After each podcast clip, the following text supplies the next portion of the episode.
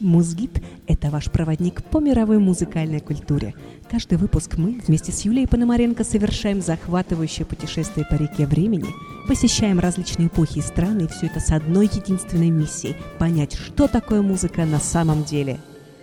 Передовые научные факты, новые гипотезы, тайные знания древних, увлекательные истории и все то, о чем не расскажут в музыкальной школе и вряд ли расскажут в ВУЗе в яркой, доступной форме – Музгид – подкаст для слушающих и слышащих людей.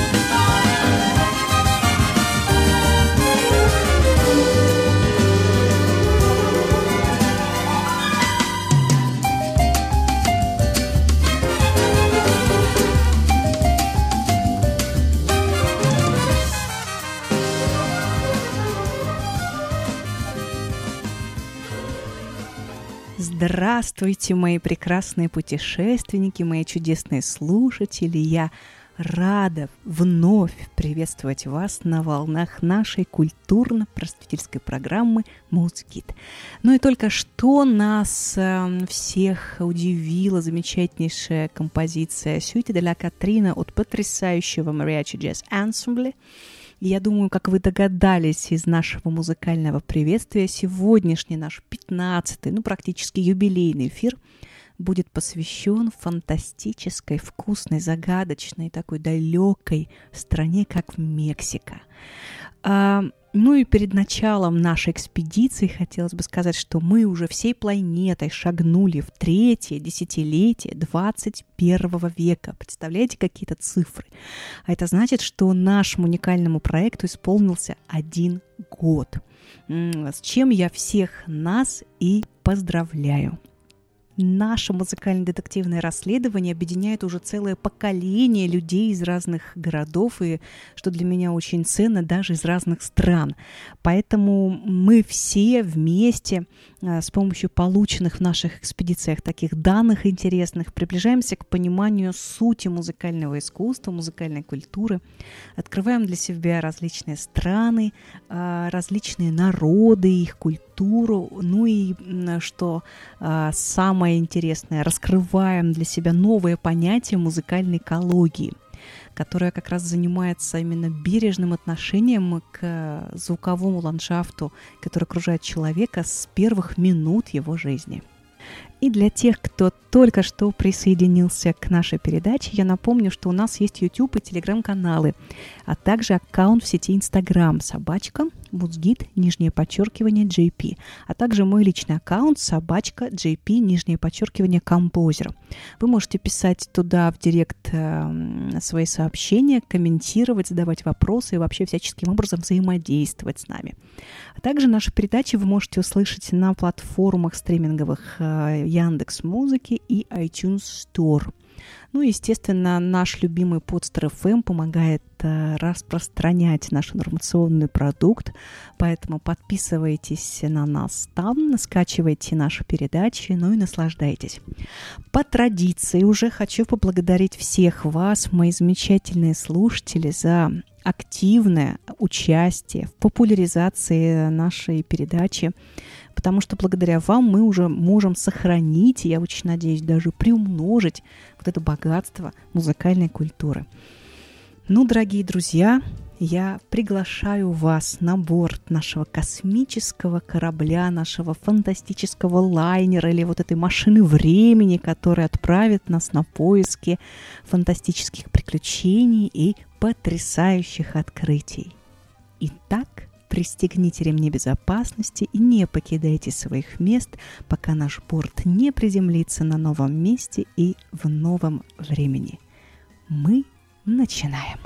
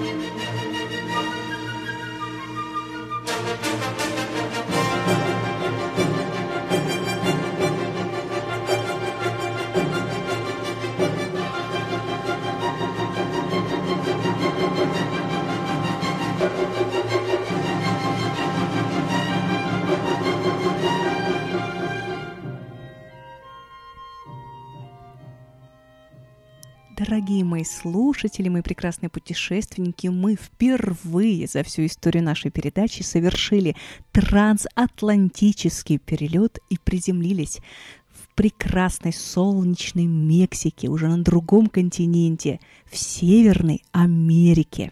А вторым нашим музыкальным открытием этой чудесной страны стала индейская симфония мексиканского композитора Карлоса Чавеса, который родился в 1899 году, умер в 1978.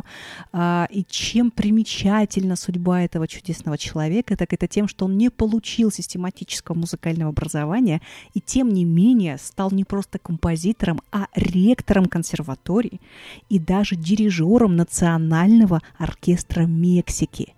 Ну а сейчас приготовьтесь, мои потрясающие слушатели, потому что мы начинаем наше погружение вглубь веков. Итак, несколько миллионов лет назад существовал единый континент, который назывался Пангея. Из-за движения литосферных плит он стал распадаться – и в результате геологических процессов образовался материк, который ученые назвали Гондвана. Составными частями его стали Южная Америка, Аравия Индия, Австралия и Антарктида. Около 125-130 миллионов лет назад образовался Атлантический океан, а Южная Америка, оторвавшись от Гондваны, медленно стала дрейфовать к Северной. Около трех с половиной миллионов лет назад сформировалось современное расположение двух Америк, которые соединяются Панамским перешейком. Далее американский континент от Азии стало отделять всего лишь 90 километров – а в период последнего леденения вода в океане понизилась до такой степени, что материки друг от друга стало отделять узкий перешеек земли Берингия, по которому, по предположению ученых-американистов, люди из Азии и попали в Америку. А затем около 10 тысяч лет назад пучина вод навсегда закрыла Берингию, образовав Берингов пролив, и ворота на американский континент закрылись. Как утверждают видные ученые, для полного освоения Америки первым поселенцам потребовалось около 18 тысяч лет – более-менее благоприятные условия для жизни, главным образом для земледелия, обнаружились в так называемой Мезоамерике.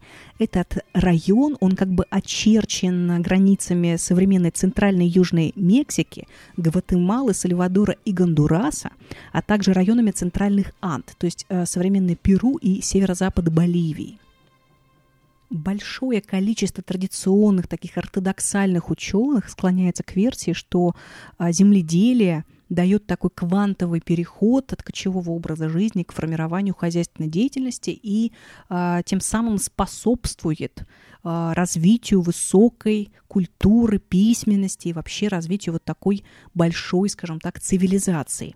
А, при этом до наших дней, э, я думаю, что все мои слушатели об этом знают, дошли большое количество народностей различных, которые обладают э, великолепными умениями с точки зрения обработки земель, э, являются прекрасными, скажем так, сельскохозяйственными работниками, но тем не менее они не создали никаких продуктов высокоразвитой цивилизации. И уж тем более не подарили миру никаких уникальных образцов материальной культуры, такой высокоразвитой материальной культуры, которые так поразили первых европейцев, которые высадились на североамериканском континенте в 15 веке. И, как вы помните, мои дорогие слушатели, из уроков географии, что возглавлял эту европейскую миссию, экспедицию, великолепный, великий э, и замечательный ученый, путешественник Христофор Колумб. И именно он в 1492 году вступил на эм, земли североамериканского континента и открыл заново великое наследие американской айкумены. Итак, первыми, кого встретил э, Колумб на берегах Мексиканского залива, были знаменитые индейцы племени майя. Но Помимо этой культуры, вот такая сравнительно небольшая территория современной Мексики, а точнее долина реки Мехико, стала сосредоточением э, древних памятников, которые относятся к разным мезоамериканским культурам. И данные культуры оставили после себя совершенно удивительные следы, которые никак не коррелируются, никак не объясняются а, со стороны традиционных историков, которые придерживаются такой линейной исторической концепции. И здесь, дорогие мои друзья, я должна сделать небольшую остановку, чтобы пояснить, о чем идет речь. Дело в том, что на территории Мексики традиционно проживали большое количество самых разнообразных народностей, которые потом ученые отнесли к вот этим э, мезоамериканским культурам. Их всех объединило то, что они занимались земледелием, садоводством, очень элементарными ремеслами, ткачеством, э, изготовлением различных э, предметов быта, там из глины и так далее. Но на территории, на которой они проживали, на этих землях, ученые, впоследствии обнаружили огромное количество материальных памятников, э, скажем так, которые ну никак не коррелировались э, с тем образом жизни, который вели эти племена.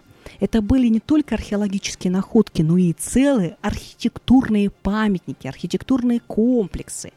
И именно вот об этих, э, скажем так, исторических нестыковках и пойдет речь в нашем сегодняшнем расследовании.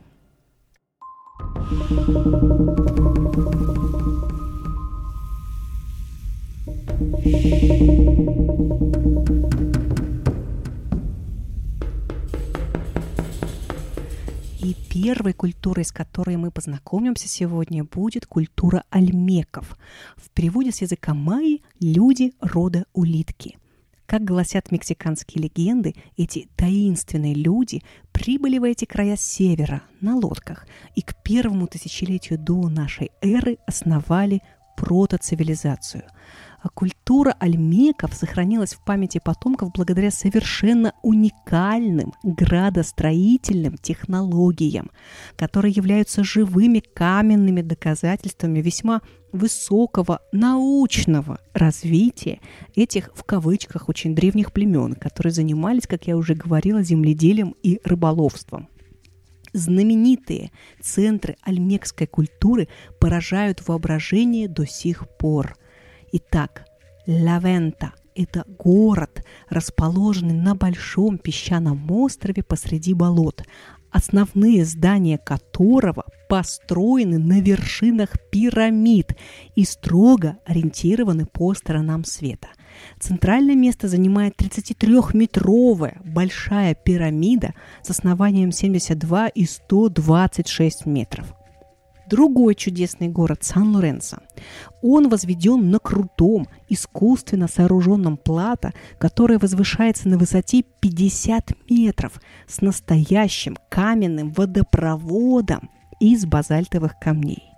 Еще один удивительный город, э, его имя Тресса Потесе, поражает исследователей тем, что на относительно небольшой площади в 3 квадратных километра располагается более 50 холмов-пирамид, которые окружены стеллами и гигантскими каменными головами в шлемах.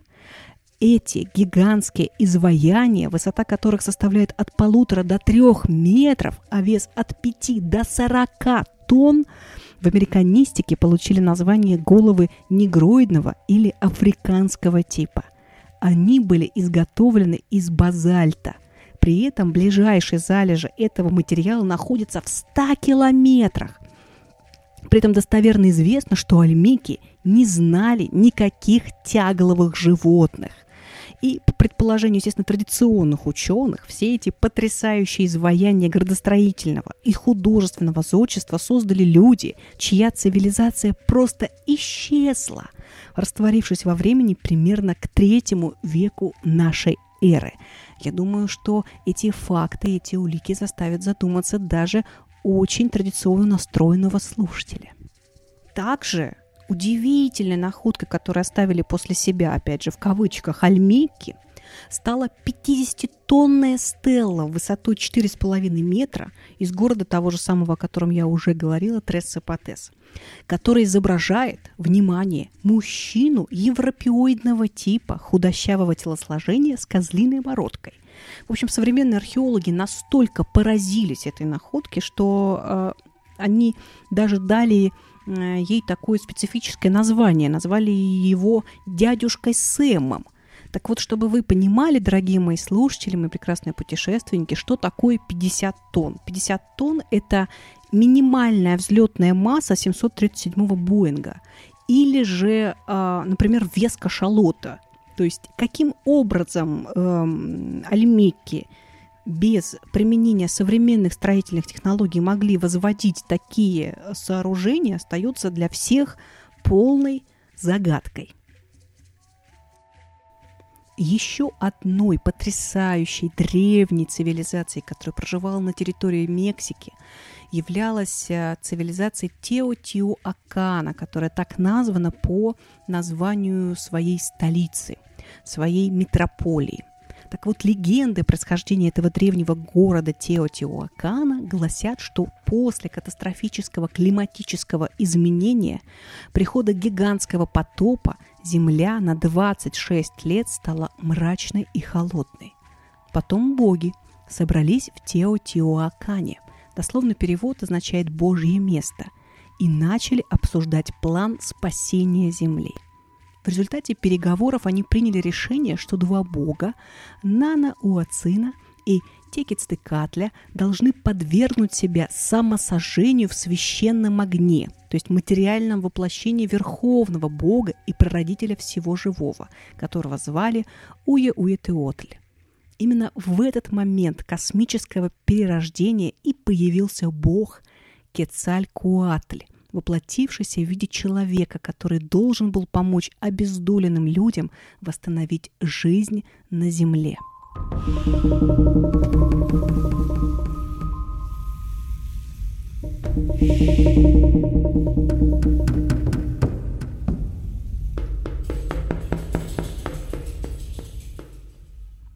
Ну и как мы видим из а, многочисленных легенд самых разных народов, которые мы с вами уже изучали на протяжении наших предыдущих передач. Это были и скандинавские эпосы, и индийские, и китайские рукописи и легенды, что всемирный потоп а, являлся не просто каким-то таким мифом, а, литературным домыслом, а скорее всего действительно имел место быть и был абсолютным, реально существовавшим фактом, который повлиял на жизнь огромного числа людей, которые проживали на Земле на тот период времени. Что еще удивительно, что именно а, в теотиуаканской легенде о происхождении этого города имеется такой удивительный факт о том, что после потопа произошли такие изменения климата, которые повлияли на нахождение, скажем так, а, солнечного света или прохождение этого солнечного света на Землю, а именно на период 26 лет, когда не было, видимо, тепла, была какая-то климатическая, ну, вероятно, зима. И поэтому потребовалось совершить определенные действия для того, чтобы это солнце вновь вернулось на Землю. И вот этими действиями были, скажем, определенные мифические такие вот э, ритуалы, религиозные даже ритуалы, которые связаны с сожжением, да, то есть с преданием а, смерти двух героев, двух богов, которые э, в результате своих действий э, вернули на землю некоего Бога, некоего человека, а, который э, жизнь на земле восстановил. Этим мифическим персонажем стал Кецалькуатль. Вот в переводе его имя означает «пернатый змей». Но, скорее всего, пернатый змей а, был не просто богом, а скорее всего он был человеком, который на самом деле реально существовал. И его считают покровителем культуры и знаний. Вот такая важная улика в нашем расследовании, я предлагаю вам обязательно запомнить ее. И мезоамериканское предание хранит легенды об этом боге Кицалькуатле, который по одной версии был первым человеком на земле, который получил священное знание от богов и приказ заселить землю людьми. А вот по другой версии был творцом мира и создателем ремесел и культуры, друзья мои. Именно культуры. То есть этот человек – который оккультурил в прямом смысле мезоамериканские народности. Что еще интересного? Был такой испанский епископ, а, которого звали Нуньес де ла Вега, и э, в его видении находилась Чуапасская епархия. Так вот, среди древних литературных памятников а, а, мексиканского племени Кичи он обнаружил очень любопытную книгу, которая была написана якобы самим Кецалькуатлем. И вот в ней есть совершенно удивительные детали, которые нуждаются, скажем так, в более интересном таком э, анализе. Итак, Кецаткуатль по этой книге являлся внуком Ноя, потомком Имаса по линии Чана из народа Чевим, который по приказу богов или бога пришел в Америку с цивилизаторской миссией, основав город Пеленки. Также Кецалькуатль пытался построить башню, достигающую неба, но из-за проблем, связанных с языковым барьером, вынужден был приостановить свое начинание. А в другом, кстати, фрагменте книги говорится о том, что данную башню строил вообще сам Ной. Также он выстроил храм на реке Уэ-Уэтан, который назвал Дом Тьмы из-за своих уникальных подземелий, куда и поместил хроники своего народа – доверив эту тайну только избранным жрецам. безусловно, многие из вас подвергнут сомнению мои слова и э, начнут самостоятельные поиски, действительно ли существовал такой литературный источник, э, существовала ли такая странная скажем так, легенда, которая смешивает в себе и мезоамериканское предание о боге Кецаткуатле, и библейские сказания – тем не менее, факт остается фактом. Книга такая есть, факты об этой книге тоже есть. А, но, тем не менее, для скептиков могу сказать, что действительно я задумывалась над тем, что, скорее всего, книга имеет более позднее, скажем так, происхождение. И, безусловно, испанский епископат был обеспокоен христианизацией вот этого языческого мезоамериканского населения и, естественно, мог становиться вот таким э, участником, ну, как бы сейчас сказали, информационной войны, вот такой э, атаки на э, американцев, на настоящих древних индейцев. Но, э, тем не менее, мне удалось обнаружить еще одни замечательные улики в книгах э, ученых-американистов, э, связанные именно с Кецаткоатлем. Вот очень интересным фактом для нашего расследования становится неизменное упоминание Кецалькуатля а, как о высоком белом человеке. Вот, например, племена Южной Америки. Шоура хранят в своих преданиях удивительные истории, которые рассказывают, что в далекой древности индейцы Шоура были большими, рыжеволосыми, светлоглазыми людьми, подобными богам, но из-за потопа, который был послан им из-за грехов, стали похожими на обезьян – и, кстати, до сих пор некоторые южноамериканские племена имеют явные европеоидные признаки. А, легенды о бога-человеке, цивилизаторе Кецалькоатле передавались потомками из поколения в поколение с помощью песен, которые сохранили немало удивительных фактов.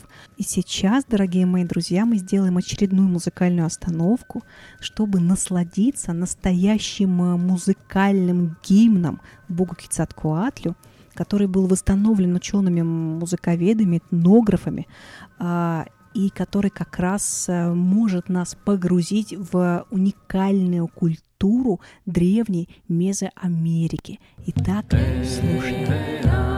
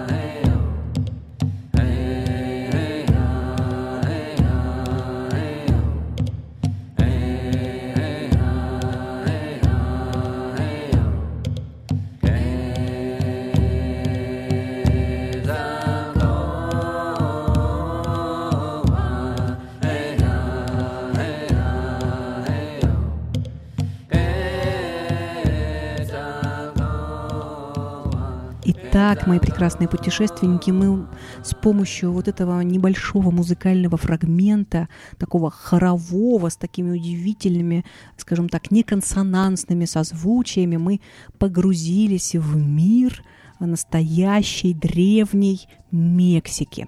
И что очень интересно, что именно с помощью песен, именно с помощью музыкальных а, артефактов а, из уст в уста люди передавали вот эти не просто э, сказания, легенды, передавали некие факты, которые рассказывали о вот этом э, удивительном цивилизаторе, удивительном боге, человеке Кецалькоатле.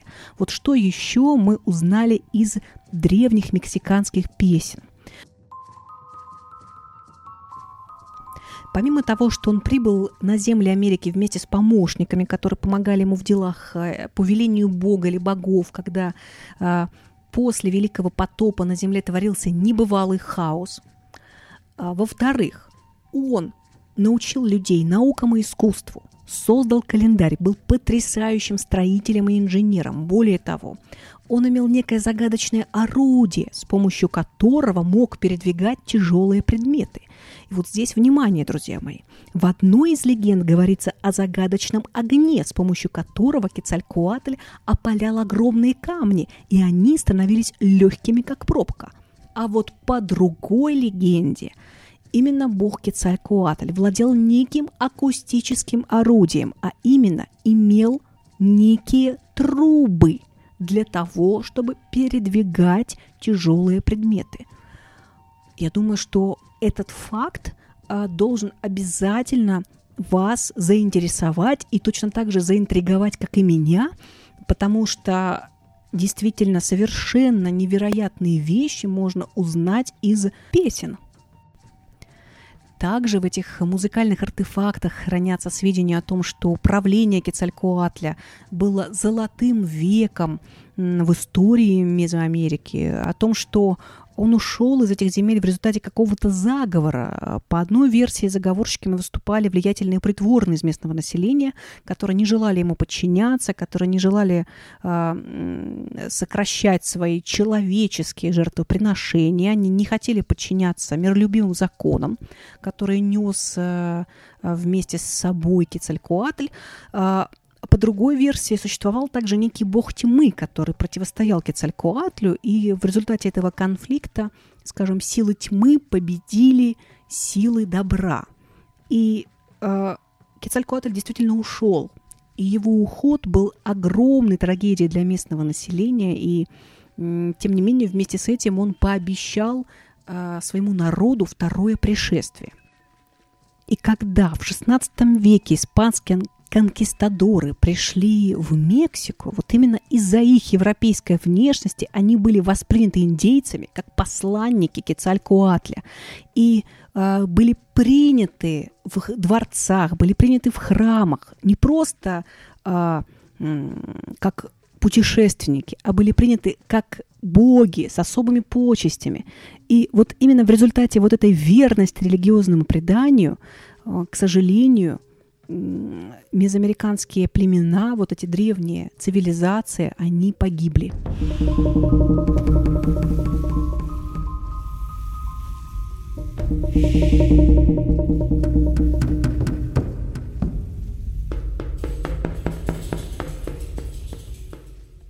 Помимо песен, музыкальных артефактов, теотиуаканцы оставили уникальный памятник под открытым небом, а именно свою столицу а, удивительный город Теотиуакан. При этом достоверной датировки строительства самого города вообще не существует. И вообще этот временной разброс, по предположению многочисленных групп ученых, находится в достаточно широком диапазоне дат. Это от 4000 лет до нашей эры до сотого года до нашей эры. С точки зрения архитектуры, Теотиуакан представляет собой вполне современный город, который расположен на площади 20 квадратных километров а, с пересекающимися под прямым углом улицами. Центральную часть города занимает прямоугольная площадь, которая вымощена гипсовыми плитами в несколько слоев, на которой располагаются пирамиды и храмы. Когда вы находитесь в Теотиуакане, то первым, что бросается в глаза на центральной площади, это действительно два огромных храма. Это храм Солнца и храм Луны. Храм Солнца представляет собой сооружение, построенное на вершине гигантской пятиярусной пирамиды, высота которой составляет порядка 64,5 метров с математически выверенными длинами ее прямоугольного основания. И по расчетам инженеров на ее постройку ушло 2,5 миллиона тонн камней и грунта. Представьте себе, какое количество строительного материала. Причем соотношение периметра основания самой пирамиды Солнца к ее высоте составляет величину 4π. А в Великой пирамиде на плато Гиза в Египте, о которой мы уже с вами говорили в предыдущих выпусках, зафиксирован тот же математический прием, но он выражен в числе 2π. Видный ученый Ливио Катола Стекини выдвинула очень потрясающую гипотезу, касающуюся египетских пирамид, которая вполне сопоставима с подобными сооружениями Теотиуакана. И она выражается следующим образом. Я цитирую.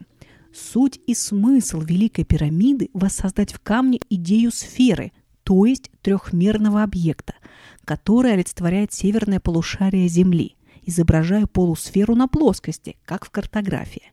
Другими словами, пирамида является проекцией на четыре треугольные грани, где вершина является полюсом, основание является экватором.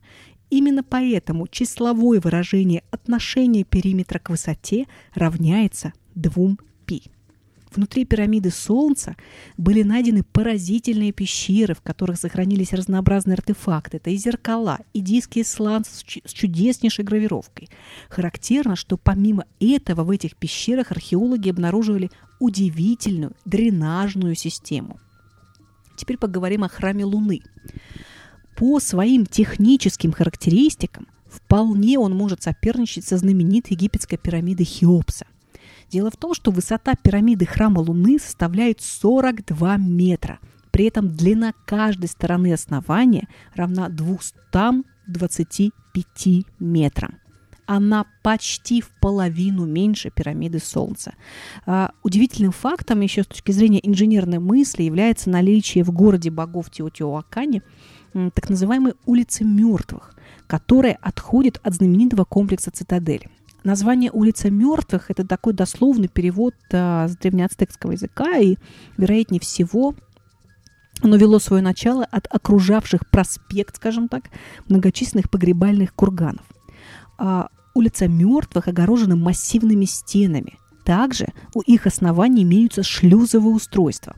Таким образом, а, это навело ученых на мысль, что в далекие времена улица мертвых могла собой представлять некую систему каналов и проточных водоемов, которые были заполнены водой. Друзья мои, вот по словам Альфреда Шлемера, это был такой знаменитый инженер, а, он занимался техническим прогнозированием – подобная вводная система могла служить для теотиуаканцев в качестве мониторинга и прогнозирования дальних сейсмических явлений, а, так как образуемые вследствие землетрясений на водной поверхности стоячие волны могут быть прекрасным элементом прогнозирования подобных явлений. А, другими словами, у строителей древнего города богов могли существовать достаточные знания в области физики – понимании принципов резонанса колебаний, а, что, конечно, наталкивает на мысль о том, что акустические знания древних жителей Теотиуакана могли быть сопоставимы с современными или даже превосходить их. Мне кажется, что это самая важная улика в нашем расследовании на месте древнего города Теотиуакан, вот в этой древней мезоамериканской столице, которая имеет самое прямое отношение к звуку и, естественно, а, такое же прямое отношение к музыке.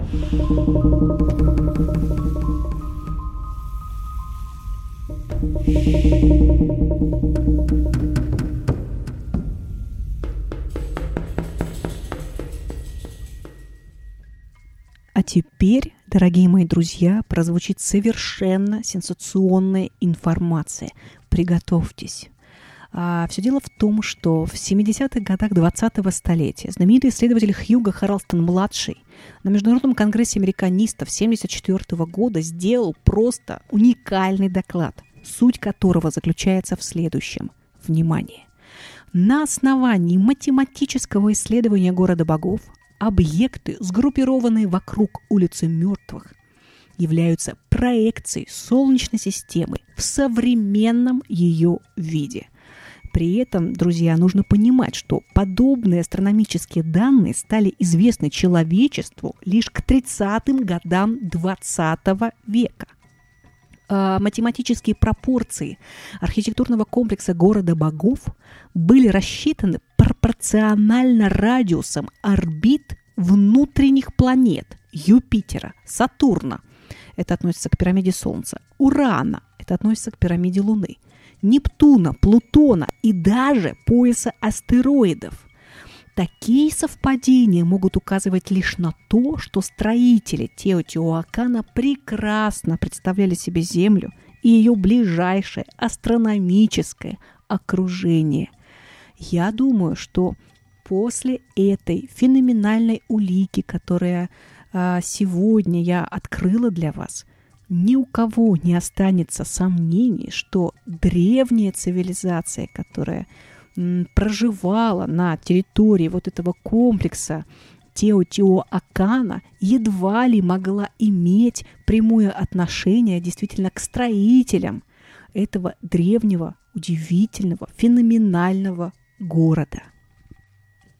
И не менее удивительным фактом является то, что храмовые сооружения, которые якобы были воздвигнуты теотиуаканцами для религиозных целей, ну, по крайней мере, они использовались э, для каких-то культовых церемоний, в значительной степени превосходят в техническом отношении те сооружения, которые строились специально для знати – эти каменные, ну, в кавычках, дворцы были построены из камней и цемента, имели низкие плоские крыши и достаточно темные комнаты.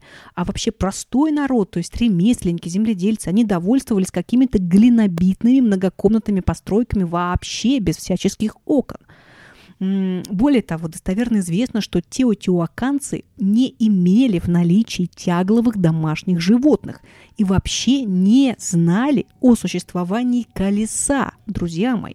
То есть подобные парадоксальные факты строительства внушительных сооружений людьми, которые не масштабируют подобные технологии, вызывают естественные обоснованные подозрения.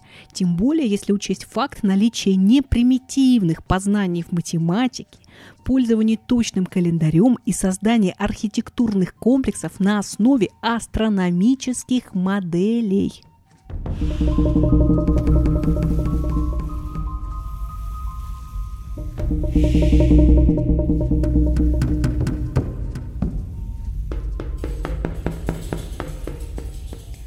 И помимо э, удивительной культуры теотиуаканцев, мы немножечко поговорим с вами еще о двух прекрасных э, мезоамериканских культурах, о культурах анасази и сапотеков. А, дело в том, что в переводе анасази означают «древние люди чужого племени». Территориально это североамериканские индейцы а, обитали на территории американских штатов Аризона, Колорадо и Нью-Мехико. И они занимались сельским хозяйством, охотой, владели глиняным производством, вели также кочевой образ жизни, и к восьмому веку нашей эры они стали селиться в городских поселениях, так называемых пуэбло, чей архитектурный стиль просто поразил современных ученых. Все дело в том, что древние строители Анасази а, возводили многоуровневые сооружения в форме круга – в центре этих зданий располагался специальный подвал, его называли Кива, в который вела лестница, а в центре этого подвала располагалось отверстие, уходящее вглубь земли и намывавшееся Сипапу. И вот, а, по предположению ученых, в этих таинственных подвалах мужчины, естественно, занимались какими-то религиозными практиками, общались с духами, которые якобы приходили в наш мир через вот эту сипапу. Но а, дело в том, что не так поразило ученых э, архитектурные вот эти особенности э, индейцев племени Анасази, как то, что абсолютно достоверным образом стало известно, что Анасази вели активную торговую деятельность, в которой им помогала активно невероятная сеть дорог. С помощью уже современных компьютерных методов ученые обнаружили заброшенные дороги этой культуры, которые пересекают ландшафт по безупречно прямым линиям – Именно это обстоятельство очень сильно удивило исследователей древних цивилизаций, так как современное автодорожное строительство использует категорически иной метод возведения транспортных артерий, а именно повторение контура рельефа. И самое поразительное, что культура анасазии таинственным образом растворяется в небытии, оставляя потомкам лишь вот эти загадочные, круглые пуэбла, и чрезвычайно прямые, будто прочерченные лазером, дороги.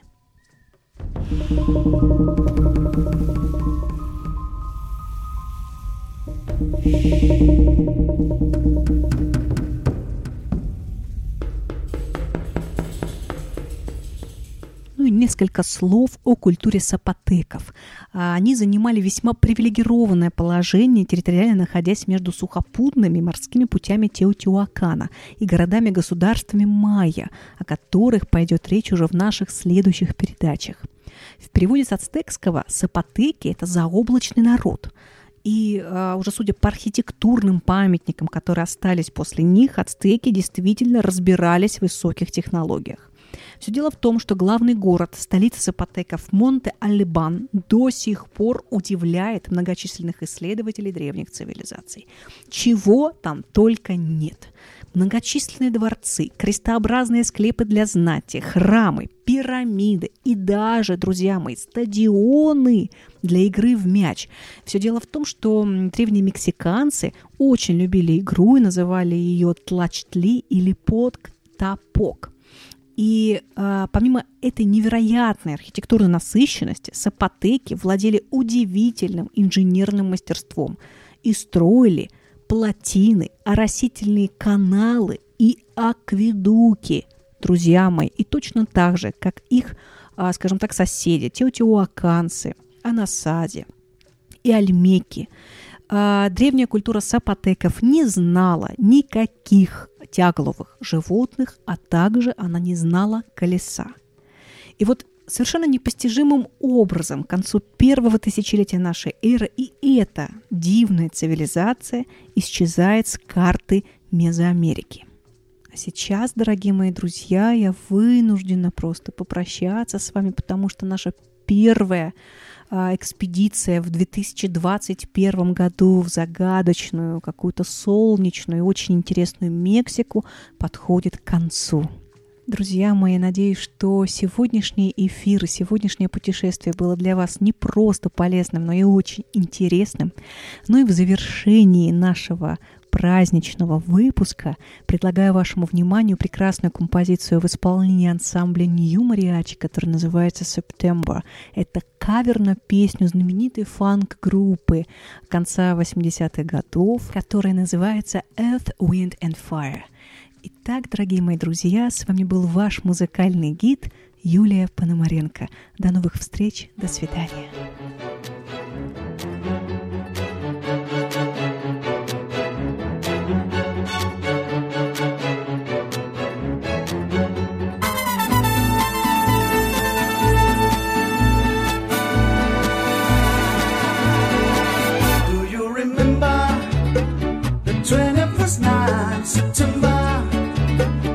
Chance of the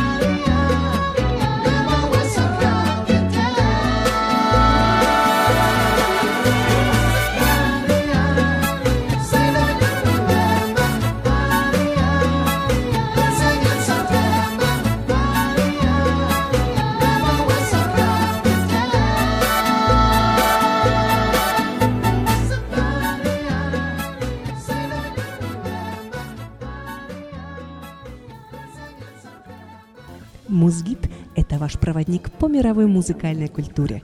Каждый выпуск мы вместе с Юлией Пономаренко совершаем захватывающее путешествие по реке времени, посещаем различные эпохи и страны, и все это с одной единственной миссией – понять, что такое музыка на самом деле.